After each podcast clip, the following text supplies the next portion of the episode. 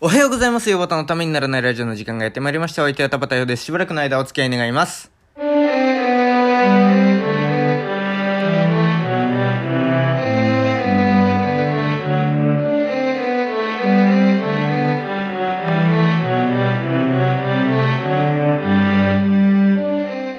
はい、改めましておはようございます。田畑洋です。えー、まあなんか何はともあれ、ヨバタ映画好きということでね、何はともあれっていう始まり方しなくていいんですけど、うん、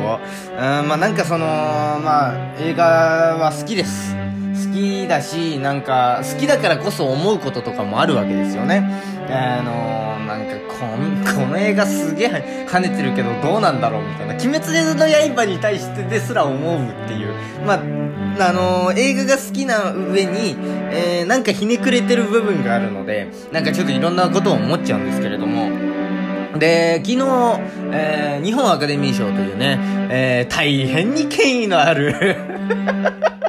そういう言い方をするんじゃないよっていうね、えー、まあ、あの、映画の賞がありまして、えー、まあ、あの、撮ってても撮らなくてもいいような映画の賞だと思うんですけれども、あの、み、み、あの、その、で、あの、ランクインしてるというか、受賞した賞、あの、作品たちを見てたら、ああ、もっと他の映画があったのになっていうのを思うような賞がありまして、うん、そんな言い方しなくてもいいんですけれども、で、まあなんか、まあ、個人的に嬉しいニュースとしては、えー、男は辛いよ50作目の、えー、おかえりトラさんっていうのがありまして、それが優秀作品賞、優秀脚本賞、優秀主演だ女優賞、主演、優秀主、えー、助演女優賞、優秀撮影賞、優秀照明賞、優秀音楽賞、優秀美術賞、優秀録音賞、優秀編集賞を取ったというね。いやー、もうなんか、これだけで私はもうなんか嬉しいなっていう。ただ、ただ、すごく思ってるのは、うーん、去年の映画だっけっていうね。一昨年くらいの映画の感じがするんですけど、どうでしょうか？今日もよろしくお願いします。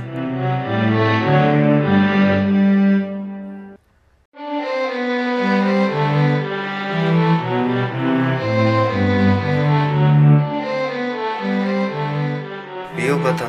ためにならないラジオ日本アカデミー賞ね。まあなんかあの去年あたりのはねちょっと当てにしてあこれ見これ賞取ったんだ。じゃあ見とこうっていう感じで見ておいたのはいくつかあったんですけれども 今年のはねもうなんか見るからにどうでもいいような感じがしちゃって。なんかそれはなんかもう私の色眼鏡の問題なんですけどもねなんか ねえまあなんかもちろん、あ、やっぱこれは入るんだ。じゃあ見ておこうかな、みたいなのはもちろんあるんですよ。あの、なんだっけ、川瀬直美監督の朝が来るみたいなのあったじゃないですか。なんか、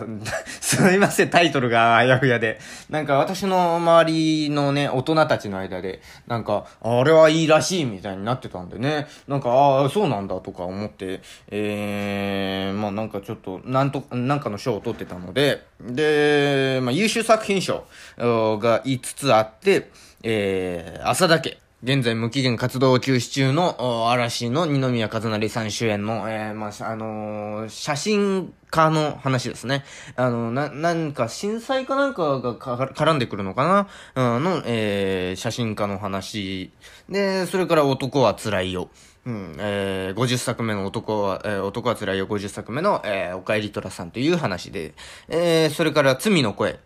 えー、小栗旬さんと、お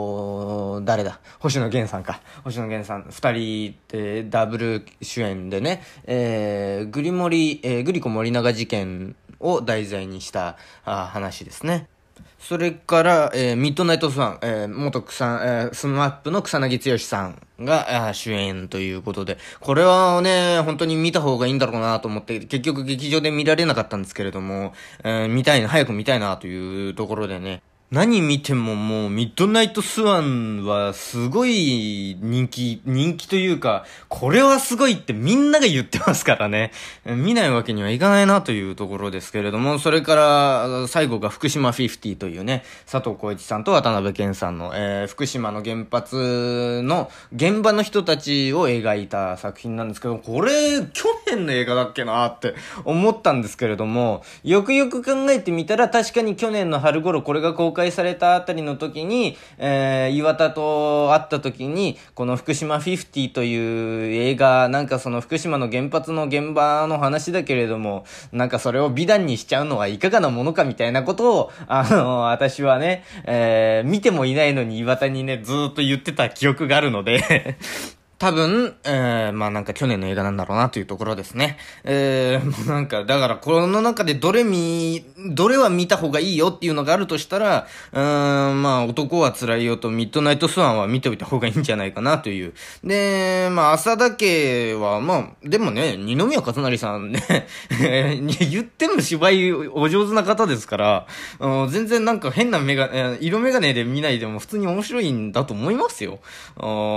だし、あとと罪の声はね、なんか、あの、小栗旬さんと星野源さんっていうね、そういう色眼鏡で、えー、そういうところから入っていく人が多いんだろうけれども、思ったよりも重い作品だぞっていうね、えー、のね、なんか聞いたので、あじゃあ、まあ見といてもいいんじゃないかなと。うん、なんか福島50だけはもう私は色眼鏡を取れないので ちょっと見たくないなっていう、見なくていいなっていうところですね。で、それからアニメ部門がね、えー、劇場版バイオレット・エヴァーガーデン、えー、それから、え映画や煙突町のプペル、それから、劇場版鬼滅の刃、無限列車編、それから、ジョゼと虎と魚たち、えー、それから、あドラえもん、スタンドバイミードラえもん2ということでね、えー、まあ、見ておいた方がいいので言うと、バイオレット・エヴァーガーデンとジョゼと虎と魚たちくらいなんじゃないかなと。両方とも私は見てないですけれども、うん、この中で見たのはプペルだけですね。いやー、で、もうなんかこ、こ、この辺が入ってきちゃうところでもうなんか、ちょっとげんなりしてるんですけれども、私的には。うーんと、バイオレット・エヴァーガーデンは、あ京アニ、皆さんご存知、京都アニメーションですよ。あの、火事になっちゃった。あそこが、えー、の映画なんですね。あそこが、あれを、あの、火事を乗り越えて作った作品が、えっ、ー、と、まあ、ネットフリックスかなんかでも配信してると思うんですけれども、ヴァイオレット・エヴァーガーデンアニメシリーズがあって、で、劇場版ができたと。で、まあ、とにかくすごいんだというふうにね、えー、アニメファンの間で、えー、もう、とにかくこれは素晴らしいから見るべきだみたいな感じで言われてますけれども。で、まあ、煙突町のプペルは散々表、表というかね、感想を私は言っているのでえー、なんかセリフで全部説明しすぎだとか、えー、まあまあ、も絵はすごい綺麗で素晴らしいんですけれども、なんか、えー、セリフで説明しすぎだなとか、なんかあのー、なんていうか、その、一つの意見しか押し付けてないというか、えー、なんか一方的な、一方的な意見でなんかそれにアンチテーゼがないな、みたいな感じのね、イメージの映画です。で、鬼滅はもうアニメを見てないとわかんねえだろうっていうね、えー、テレビアニメありきのこういうのも本当になんか私は、で、それで1位ずっと取り続けてるっていうのがもうなんか、うん。ちょっと、憤ってます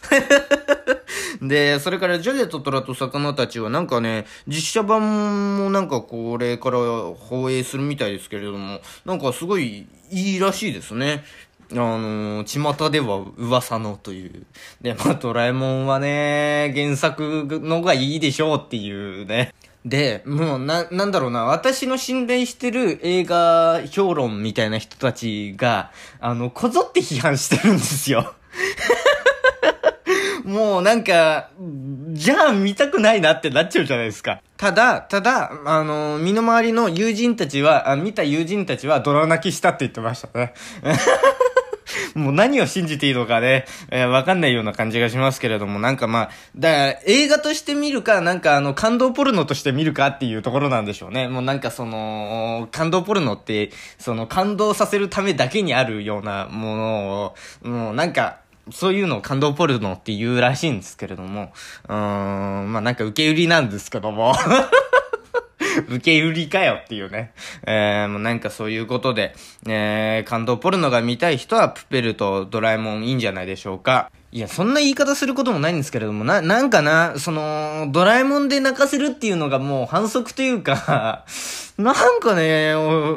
私には納得いかないんですよ。ね、ドラえもんってなんか、あの、クソ野郎のダメ人間が主人公の話じゃないですか。で、そいつが巻き起こすドタバタコメディのはずなのに、あの、S、時に SF に、的に、時にブラックにっていうのがなんかそのドラえもんの醍醐味だと思ってるんですけれども、なんかね、それで泣かせにかかる、たまにね、確かに泣ける回とかあるんですけれども、なんかそれを全面に押し出しちゃうのってなんか品がないなーっていう風にね、ちょっと私なんかは思うんですけれども、えー、皆さんはいかがお思いでしょうかというね。えー、だったらちゃんとした映画を、ね、なんか、バイオレット・エヴァーガーデンはいいらしいです。えー、み、もう本当に京、京都アニメーションは素晴らしい映画だってね、あの、前にゲストに出てくれたね、富山空くんもね、えー、言ってたので、あの、事故があった時に、事件があった時には、富山空くん、あの、すげえ落ち込んでましたから、うーん、まあ、それくらいにね、えー、まあ、京都アニメーションというところはすごいところらしいので、で、バイオレット・エヴァーガーデン、いい作品らしいので、えー、私も見たいと思ってるんですけれども、うんあとはもう本当にちゃんとみ、ちゃんとしたた、あいいものが見たいんだったら、朝だけ男は辛いよ、ミッドナイトスワンみたいなあたりが、えー、いいんじゃないでしょうかというね。で、まあ、海外の映画で去年だと、ブックスマート卒業前夜のパーティーデビューとか、ストーリーオブマイライフ、私の若草物語とか、まあ、そういうのがあるんでね。どうせ2時間なんかにぶな使う、な、なんか無駄、ある種無駄みたいな感じで使っちゃうんだったらなんかいいもの見たいじゃないですか。っていうところ、ということを私は言いたいわけですね。別にその映画をこき下ろしたいとかそういうわけじゃなくて、うん、な、見るんだったらなんかいいものを見ようぜっていうね。で、まあ、あの、個人的に男は辛いよでね、えー、良かったなという思うのは、あの、桜田ひよりさんという女優さん、私より二つ三つ年下なのかな？もうちょっと下か。あの女優さんが出てまして。えー、それがまあ、男は辛いよ見てる一人にしかわからないかもしれないんですけど、えー、まあ今回主人公となってくる、主軸となってくるのが、えー、三つおというね、えー、トラさんのお、おいっ子なんですね。で、まあこの、おいっ子が主人公なんですけれども、おいっ子、その、み、三つおくんと言うんですけれども、もう三つおも、もうおじさんなんですけども、あいい年こいたおじさんなんですけれども、三つおの、娘という役柄で、えー、桜田ひよりさんが出てて。で、まあ、桜田ひよりさん個人的に好きなんですよね。えー、まあ、なんか結構小さい頃にテレビでやって、小さい頃にってほどでもないんですけど、小学生の頃に、えー、見てたドラマで、えー、芦田愛菜さんとかが出てたね、えー、明日ママがいないっていうね、えー、なんか個人のドラマがあったんですけれども、それに桜田ひよりさん出てて、なんか、そ、その時に、あ、なんかなんかいいなーってね、なんとなく思ってたのが、男は辛いよに出るっていうのでね、すごい。で、まあ男は辛いよもんな、本当にもう結構前の映画なんですよ。私が生まれる前の映画ですから、と正直私は知らん、リアルタイムでは知らないんですよね。中学生くらいの時に、あの、両親が男は辛いよ好きで見てた、見ててというか、もうあの、テレビでやるたびに録画してたんですよ。特に父が。で、なんか、それで見るようになって、それでぜ面白いってなって、で、もうその当時、私はもう見始めたら全部見たいっていうね、ビートルズも CD、あの、最初から最後まで全部揃えたいみたいな、そういう人間だったんで、ね男は辛いよ49歳作全部見てっていうね、えー、もう中学生の頃に全部見ましたけれども、あで、まあなんか、リアル、で、リアまあいい映画なんですけれども、まあその時にはあんまり良さが分かんなかったというか、良さは分かったんですけれども、なんか、うん、なんそこまで響いてなかったんですけれども、今になってみるとすごい、あなんか、あれに、あれ、大、あそこの、あそ、あれは大事だったな、響いてたな、みたいなのがあったりするんですけれども、なんかまあ、それが、あのー、ね、リアルタイムで、えー、劇場で一本見れたっていうのにす、はすごいなんか嬉しいというか、あ良かったなっていうのをね、えー、もう山田監督ももうお年ですから、もう、さ、これが遺作になってもおかしくないっていうのが、もう毎年毎年、なんか映画が出る、毎回毎回映画が出るたんびになんかやってる感じなので、ね、まあなんかあの、もちろん、あの、今回の男は辛いよもなんか、倍賞千恵子さんも出てるし、前田銀さんも出てるし、で、後藤久美子さんとかね、え、夏木まりさんとかね、もうあの、最後の方に出てた方々、えー、男が辛いよ。シリーズ最後の方に出てた方々、あも出てきて、で、まあ、なんか、この、じゃあ、あの、もう、渥美清さん、死んじあの、虎さん役のね、渥美清さんも亡くなってるじゃないか、と。いうことなんですけれども、その、今までのね、映画のシーンがね、出てきて、で、そ、そこと、なんか、オーバー、あの、現代と、現代の三つの、その、思ってることとか、なんかいろんなのとか、と、昔あったいろんなことがオーバーラップしていくみたいなね、そういう映画なのでね。えー、とても素敵な映画なので、ぜひ、もう劇場ではやってないんですけども、私は1年くらい前に、ちょうど1年くらい前ですかね、劇場を見に行きましたけれども、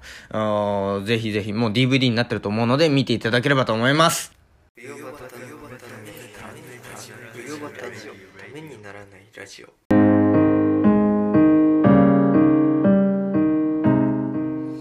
うよばたのためにならないラジオではお聞きのあなたからのメール、質問箱でのメッセージをお待ちしております。喋るお題、トークテーマ、質問相談ネタメール、このラジオの感想、YouTube だけでやってほしいこと、三大話のお題など何でも受け止まっております。メールアドレス、うよばた .tnr.gmail.com 全部小文字で、uyobata.tnr.gmail.com です。お間違いのないようにどしどし送ってください。YouTube でお聞きの方は概要欄にメールアドレス、質問箱のリンクがあるので送っていただければ、そこから送っていただければというふうに思います。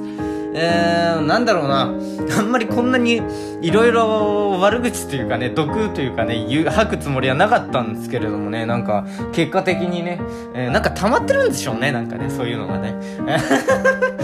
いい、どっかで吐かないとっていうね。えー、まあそういう、まあ、独演会みたいなもんですから、ここは私の。あそういうつもりで持って、えー、毒は、だから、ほ、本当はね、昨日の夜なんかあの、いろいろネタ考えてて、で、あ、このネタいいな、なんかこれはなんか気持ちの、気持ちのいいというかね、なんかそんな、あの、誰かが傷つくような話じゃないなと、かいうのをね、ずっとなんか、あ、こういうのはいいな、こういうのいいな、みたいなの思ってたんですけれども、まあ、男は辛いよの話をするってこと以外は全部朝起きたら吹っ飛んでたので。で、だからこんな形になっちゃいましたけれども、うん、まあなんか、ね、だから明日そういう話ができたらいいなっていうところですかね。えー、なんか、ああ、今思い出した。えー、思い出したけれども、もう遅い 明日なんか話します。そういうなんかちゃんとね、えー、ちょっとした面白いかもしれない話をね、したいと思います。まあ今日はなんか、